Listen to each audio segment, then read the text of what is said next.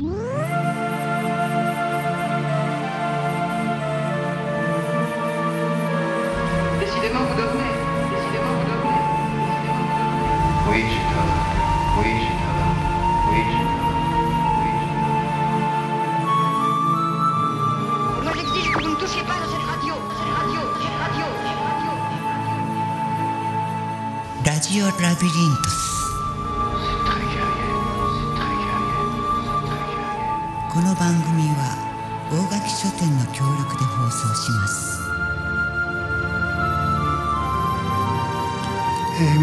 んこんにちは。武田義文です。ラジオラビリントス、えー今日もあのこの春がやっと寒かったんですけどね。やっと春らしい暖かい、えー日差しの中で今日もスタジオからお送りするんですけれども。えーっともうね4月が終わりますよね。そうするとまあ僕はあんまり関係なかったんだけどつ普通の、まあ、サラリーマンや学生たちもそうでしょうけど大型連休ってのはねつまり5月の初めにやってくるわけですよね。もう目と鼻の先ですけれどもその大型連休はゴールデンウィークというふうに呼ばれてますがこれはね結局ね人間がまとまってちょっと余暇ができると何につながるかっていうのは僕が言うまでもなくおそらく旅ですよね一つは。えー今我々日本は円が弱いらしくってあんまり僕は世界無得って分かってないんだけど海外からのツーリストがどさっとここ京都には特にというべきかなかなりの観光客、えー海外からのツーリストですよねもう非常に多いですね。えーまあそれはあのコロナ禍が少し静まったっていうかこれも僕は分かってないですけどあのどうもなんか世間ではあまりもう騒がなくなった、えー騒ぐことに飽きたのか何か知りませんけどどうやら国もそういうふうにこう許可をしていて、えーマスクも、えー着用しなくてもいいってことに、えーっとなってるのかな？確かそうだと思う。ちょっといい加減ですよ。で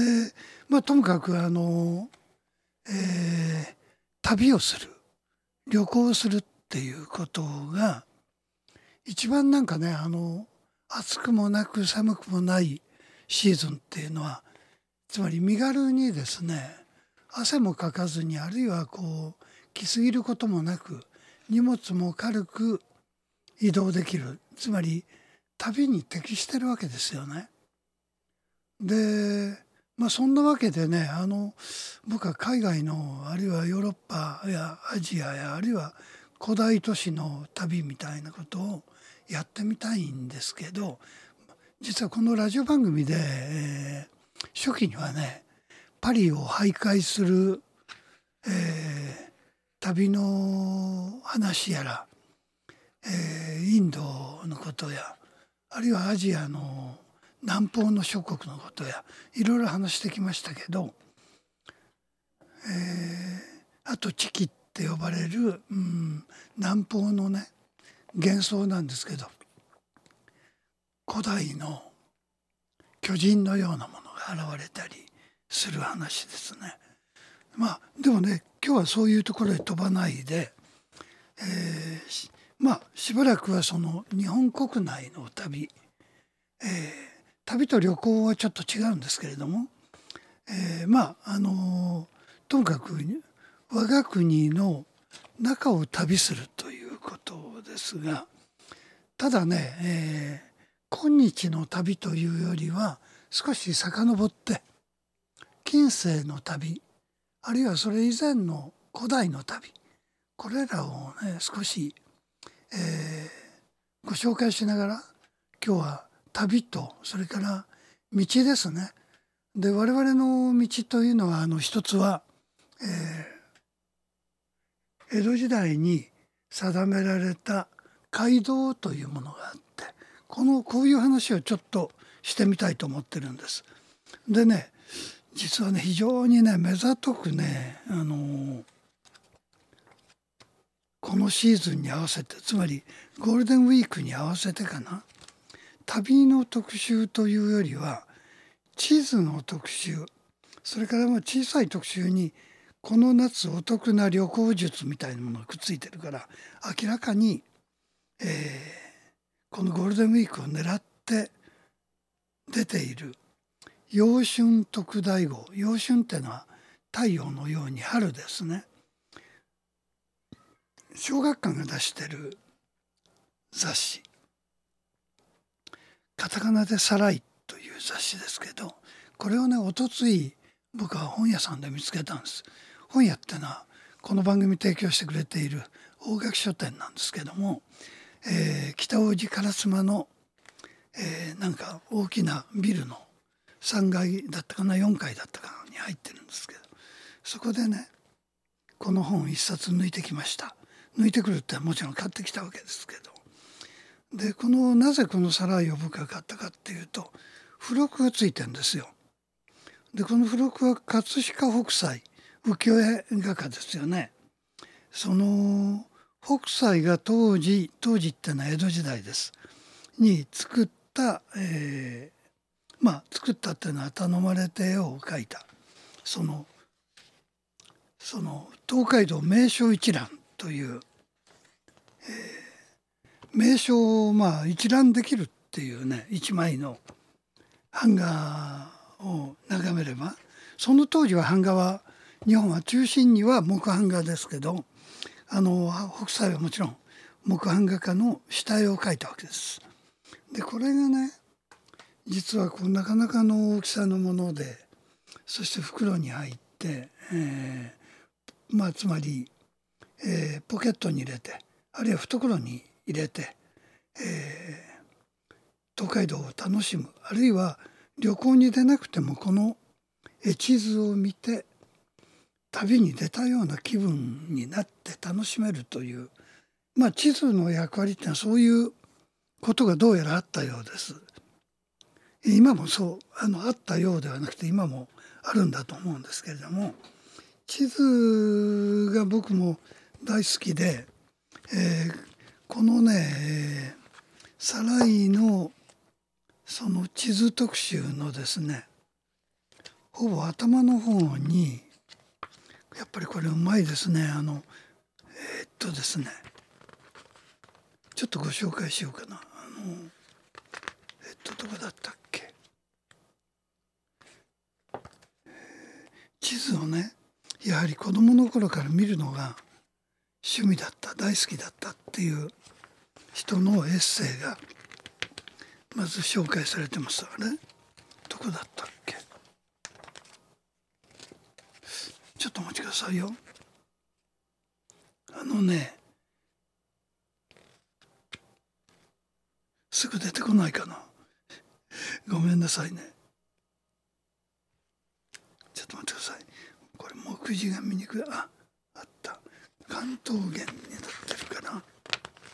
関東ってどこだ？関東に曰く、えー、養老孟さんっていうあの解剖学者なんですけども彼があの地図に切り込んでいるんです。幼少期から地図にこうはまったというわけですよね。ところがね出てこない。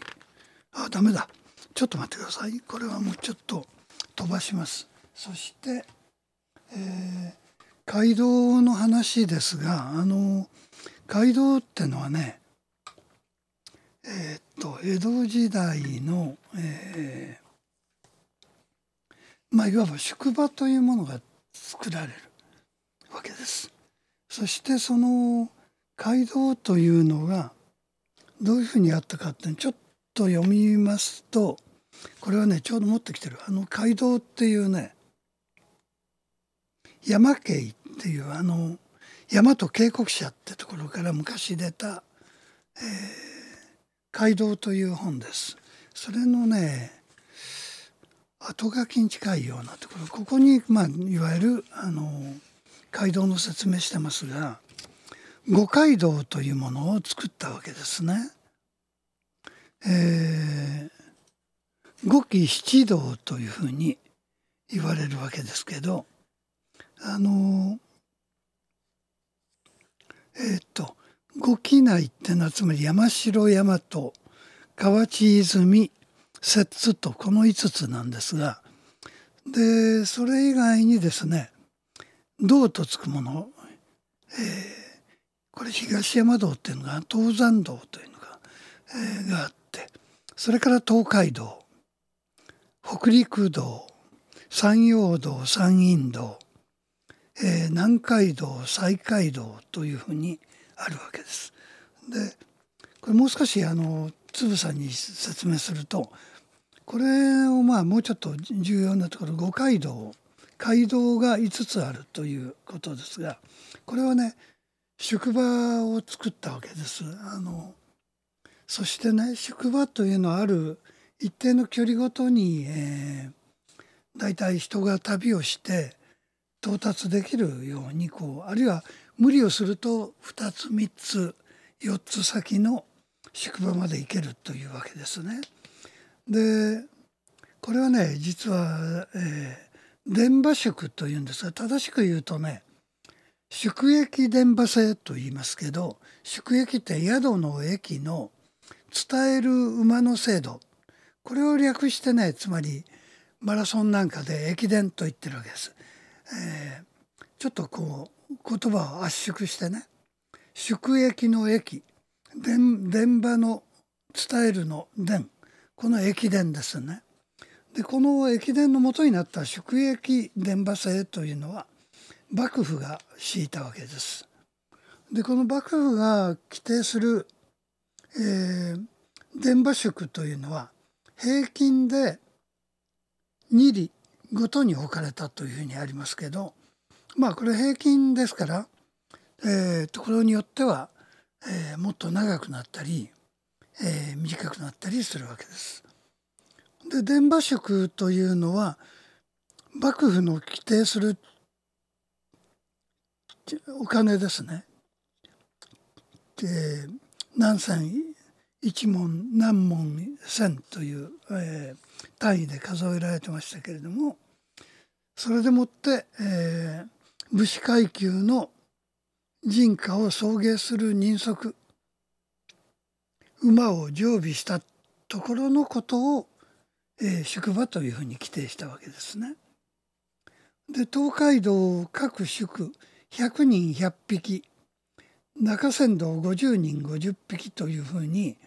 えー、敷いたわけです。これはもうあの国がつまり幕府があのそのように定めたわけです。そして、えー、その宿場とは別個にですね利定というものは利定っていうのは1里2里をの程度の程と書きますけどこれあの利定表とも言うんですが、えー、と利定といういうのはですね1里を34兆として計算したでえー、っとですね道幅5軒あるいは4軒あるいは3軒余りというところが多かったのようです。これが大体あの街道の道幅ですね。そしてね、えー、その利定が立つつまり何何キロ来ましたよということなんだけど一里、えー、一里あるいはまあ一里ごとにこう塚が建てられたそれで旅人の目安になるわけですね。もう少し行くと塚があってああそこで一里だっていうふうにねそこでちょっと休憩しようお弁当食べようっていう感じであの休むところもあったようですけど塚ってのはねあの土をね盛り上げて、えーと、多分ね2メーター前後かな？のそのえーと、丘が出来上がるわけです。で土が盛り上がってるために、まあ、2メーターぐらいあると、えー、遠くからでも人の目で人の高さ、えー、身長より上ですからそれでね分かるわけです。でその塚の真ん中には、えー、さらに木を植えたっていうわけです。でこの木がねえのきが多いっていうんですね。まああの松の木があったりもするらしいですがえのきっていうあの木偏の夏と書きますけどこれをねあの幕府が秀吉があるいは信長が、えー、植えろと言ったようです。一里ごとに道の塚を作ったわけです。ところがねこのえのきを植えたっていうのはねどうやらねどうやらそのそれに従った、えー連中の聞き違いでえのきえのきえのきっていうふうに言ったらしいんです本当は。まあ、つまりいい木を植えろっていう意味だったらしい。それをえのきというふうにあの誤解して取ってそのえのきをしか植えてはいけないんだというふうに思ったということは何かの本に載っているんです。まあねともかくそれはともかくですねその塚があって一里塚あるいは三里塚皆さん聞いたことあると思うんですけどこの塚というものがつまり距離があのはっきりしないと、えーかなり疲れてきたけどまだ一里塚ないの？みたいなことが定まらないとね旅人も不安ですけれどそういうわけで、えー塚というものが作られそれと別個に、えー宿場というものが定められたっていうわけです。その宿場は大体あのまあ有名なその葛飾北斎も書いてますし、えー有名なところでは東海道五十三次というふうに俗に言われる、えー、53の宿場があったと。で東京はに日本橋をスタートして品川やいろんな宿に泊まっていくんですけどそのえっと起点になる品川じゃないや日本橋は、えー、53次の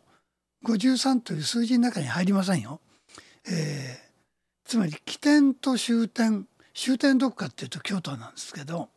えー江戸を出て京都まで行くのに間に53の宿があるというふうに、えー言うわけです。そしてその旅がね江戸時代には非常に盛んになって、えー我々はあの映画の中でもあるいは小説の中でも随分あの見てきたわけですけどそのただねやっぱりその初期からいろんな病気や水あたりあるいは凍傷初期あたり毒虫毒蛇、えー、追いはぎまあそういうふうに人災もいっぱいあるんですけどもあの旅の苦難の連続であったというわけです。だんだんこれが整備されますけど従って旅に出る時は水杯というのはね、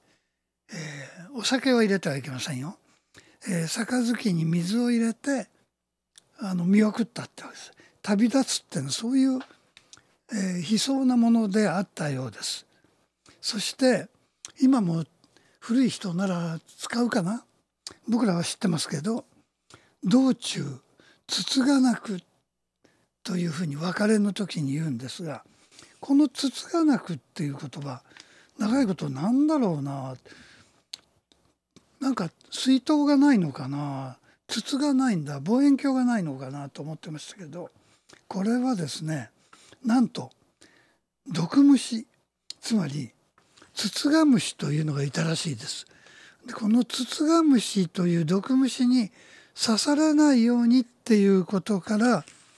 道中つつがなくなんていう言い方をして見送ったようですね。えーちょっとここで音楽を聴いていただきます。はい。えーあのねちょっと別の本を紹介します渡辺京二さんもうお亡くなりになったんですけども江戸という原型原、えー鶴書房っていうところから出てます。このねちょっとここに紹介されているえー江戸時代の旅ですけどもこの「江戸という原型」というタイトルが面白いんですが原型とはね幻の景色の景という字です。えー右側に3本点々を振ると影という字になりますけど景色の景ですね幻の景色江戸の江戸という原型です。でこの渡辺教授さんの中の、えーまああの浪曲にもあるんですが「旅行けば」というあの 有名な浪曲の、えー語り出し方があるんですが、えーその「旅行けば」という、えー枕言葉のようにこれをいただいた一章がありましてここをちょっとご紹介これ珍しいんでちょっとご紹介すると江戸時代も後期になると女人も大いに旅をした。筑前国東学郡の商家米田の主婦桑原久子さん。同国桑手郡の商家小松屋の主婦織田家子など3人の女人と連れ立って天保12年約5ヶ月かけて800里を踏破した。目的は日光参りだが秋の宮島讃岐の金毘羅大阪を経て奈良の春日大神社法隆寺などを見吉野の桜まで見物お伊勢に参って中山道へ入り善光寺はもちろんもう出て日光についている。めぼしい大寺大社総なめであった。帰りは江戸に20日間滞在。浅草観音境町の芝居。芝増上寺。泉岳寺の義士の墓。本省恵郷院。吉原。目黒不動尊。電通院。雑司ヶ谷の岸母神駒込吉祥寺の八百屋お七の墓。寛永寺。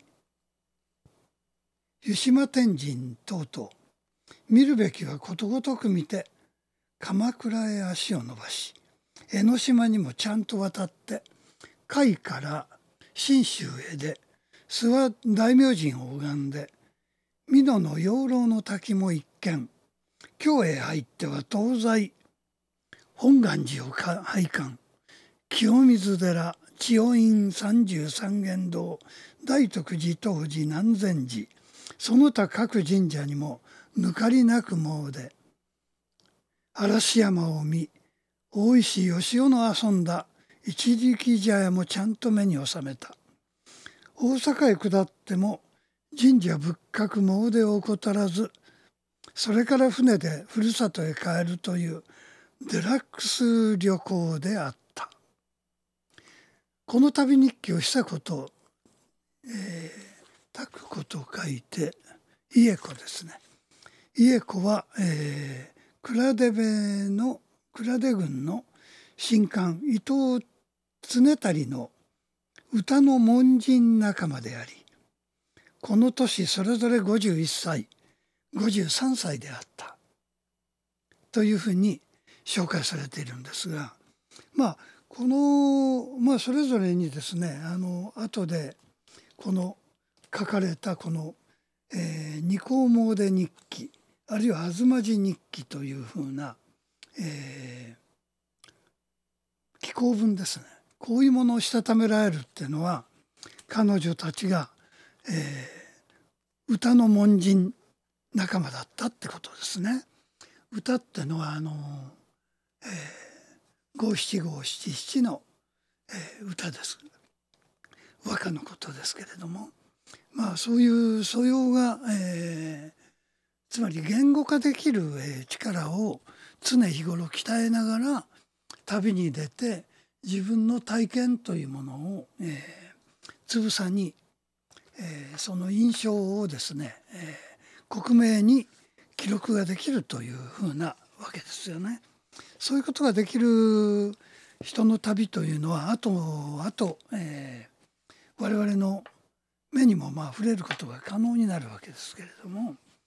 まああのなんというか珍しいところ例えば江戸時代にそのアイヌの地へ入ったり蝦夷の地ですよね。そういうこと自体がもう珍しくって、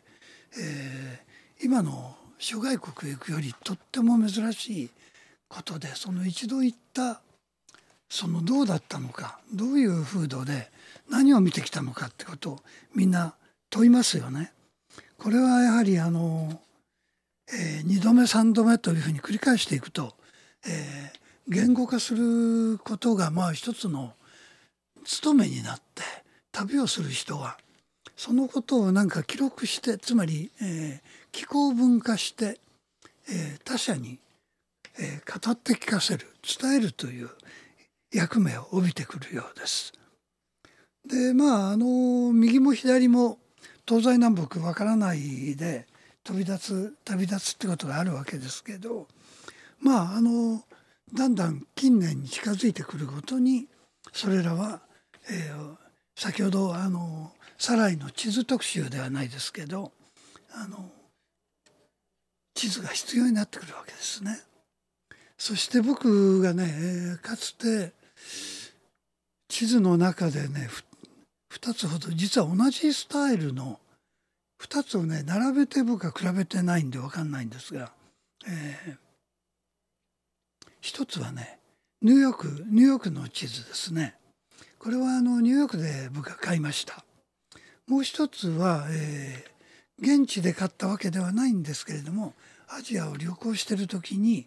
カンボジア地図を手に入れましてこれがね印象はまるで違うんですけどニューヨークの地図はあのもう、えー、作り方一緒で実はポケットに収めるんですが縦長っていうかちょっと長方形の。そしてその区形のその地図の、えー、っと表紙と裏表紙を持ってざっとこうアコーディオンみたいに左右にこう、えー、遠くへこう引いてあるんです、えー、お腹の前で。それをやると。そうするとね畳み込まれていた地図があのわっと全開するんですがその開き方が、えー、普通のね蛇腹とかの畳み方ではなくってまさにね、えー、ロータス。ハスがねハスの花がねまあそんなの見たことないですけど一瞬にしてわーっとこう、えー、池の上で開くようなそういう開き方をするわけです。これニューヨークの地図はねハスと何の関係もないと思うんですけどただしまあこれこれでそれなりにモダンな近代的な、えー、都市がそこに現れるっていうのはね洒落た地図だなと思いましたけどしかしもっとぴったりきたのはカンボジアですね。カンボジアの地図は実際現地もそうですがラオスやカンボジアやベトナムタイこういうところをねあの旅してると、えー、ロータスあそこ常夏で年中咲いてるんじゃないかと思うんですけどあの蓮の花だらけなんですよね池のあるところはね必ずと言っていいぐらい蓮が咲いてましたね。そしてそのプレクメール遺跡やいろんなところの、えー、池というかあるいは、うん、沼というかそういうような場所。そこは本当に極楽のように蓮が咲いていてその地図を僕は頭の中でいつも思い出すんですけれども、まあ、そういう地図やいろいろあるんですがまあ日本ではね古い時代に行基の地図といって行基菩薩奈良時代のお坊さんですけど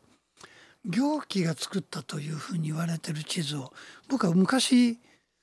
えー、僕も地図好きで見たことがあって見たといっても写真で収めた紹介なんですけど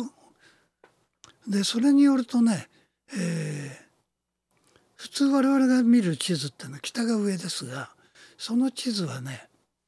えー、南が上だったんです。したがって日本列島と大陸の関係が、えーひっくり返ってるんですけどもなんかね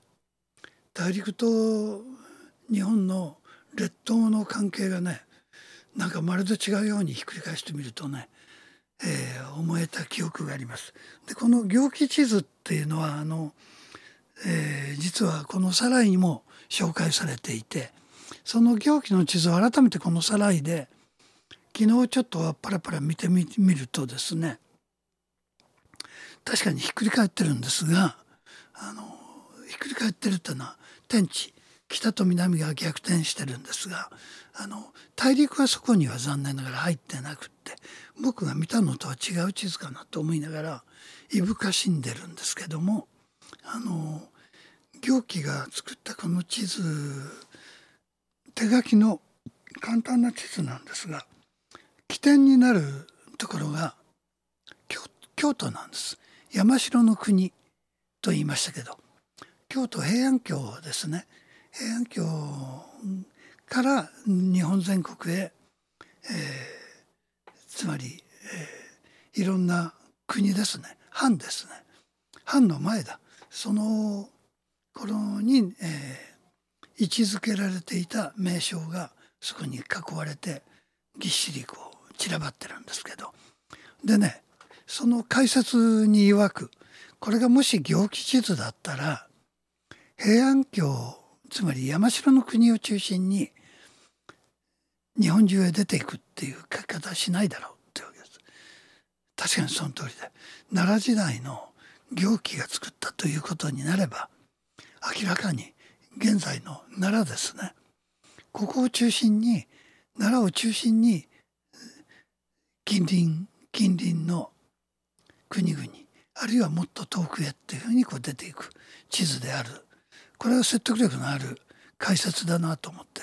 即座に膝を打ちましたけれどもまあそういうようなことがあの日本地図にはあってそしてですね僕はね地図の中でついでにちょっとだけ面白い記憶にある地図を言いますと杉良浩平というねグラフィックデザイナーエディトリアルデザイナーと言いますけれども大変1960年代後半から大きな仕事を日本中での出版物に特に発揮されたわけです。でこの杉浦さんの大きな特徴っていうのはねダイアグラムって言って図像図表、えーこれ例えば国鉄の時代からそうですが時刻表やあるいはその宿駅のあの地図を作りますよね。こういうものもダイアグラムというわけです。で、えー時間表は時間軸のダイアグラム地図は空間軸のダイアグラムそれでね杉良公平のね見事なアイデアの地図。例えば犬の匂い地図なんてものがあって犬の嗅覚の力を利用してその犬がこう行動する範囲にある、えー地図は色分けしてどんな匂いでどんな風に散らばっているのかっていうことをね図示した、えー地図。あるいは、えー世界旅行をする人のための飛行機が生まれてからの、えー地図ですね。そうすると東京を起点にして、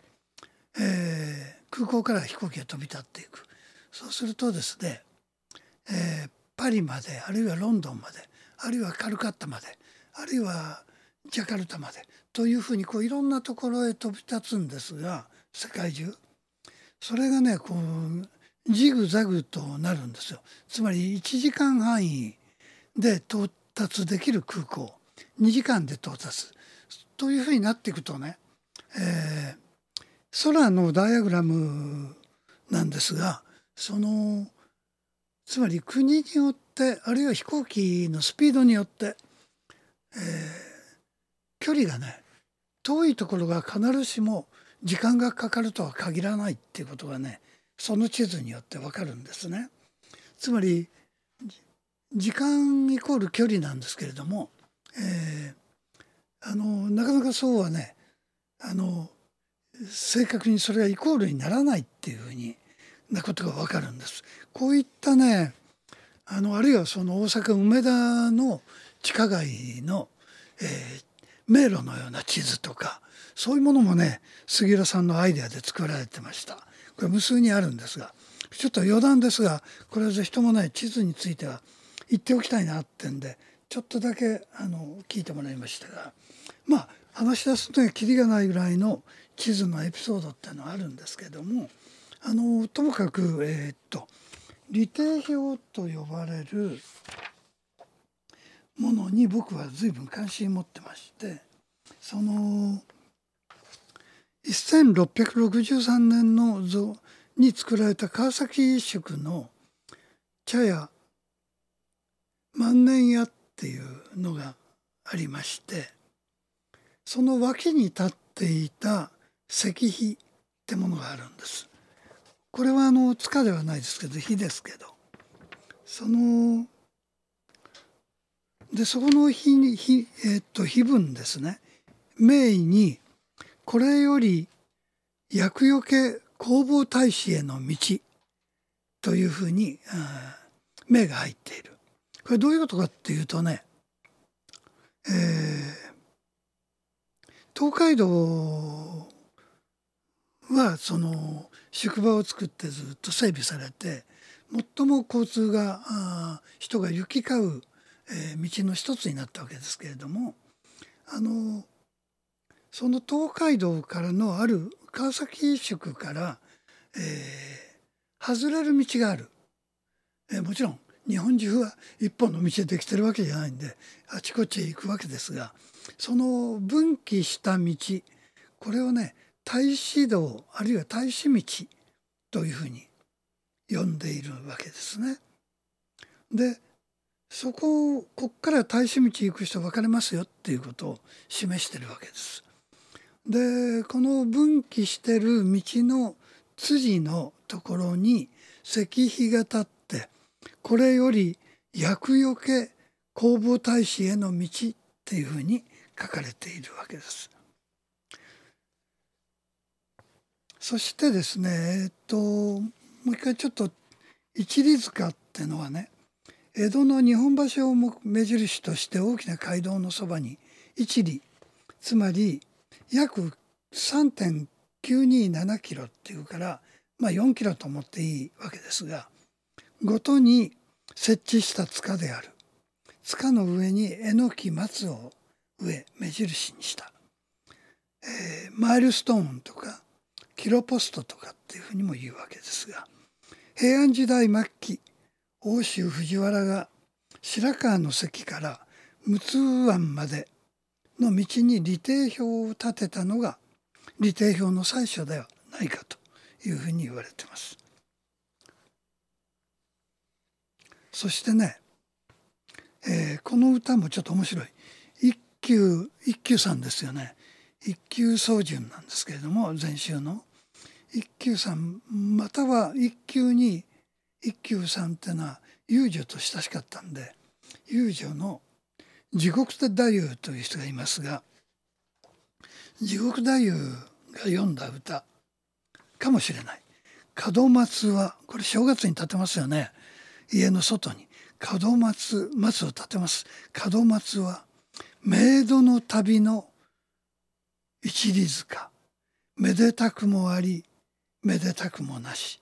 ってなんていうあの笑えてしまいますよね。もう一度言います。門松はメイドの旅の一里塚。めでたくもありめでたくもなしというふうに言ったわけですね。歌ったわけです。こういうふうにねあのいろいろあるあのね歌をね実はもっと紹介したかった。あのただねそれがちょっともう時間がなくってもう無理かなっていう感じなんですけどえーっと実はそうですね、えー何を言ったらいいかな。あのポケットガイドブック。これもどんどん新しいものができたらいいなと思います。その僕にしてみればその地図を持ち歩くってのはあるいは地図を眺めるという想像力の旅。そのこれは結局えー過去へも、えー旅ができる、えーあるいは、えー空間的な旅だけには限らないっていうことが言われるわけですけれどもそういうわけでまた、えー旅の後皆さんお帰りになったらこの番組で出会いましょう。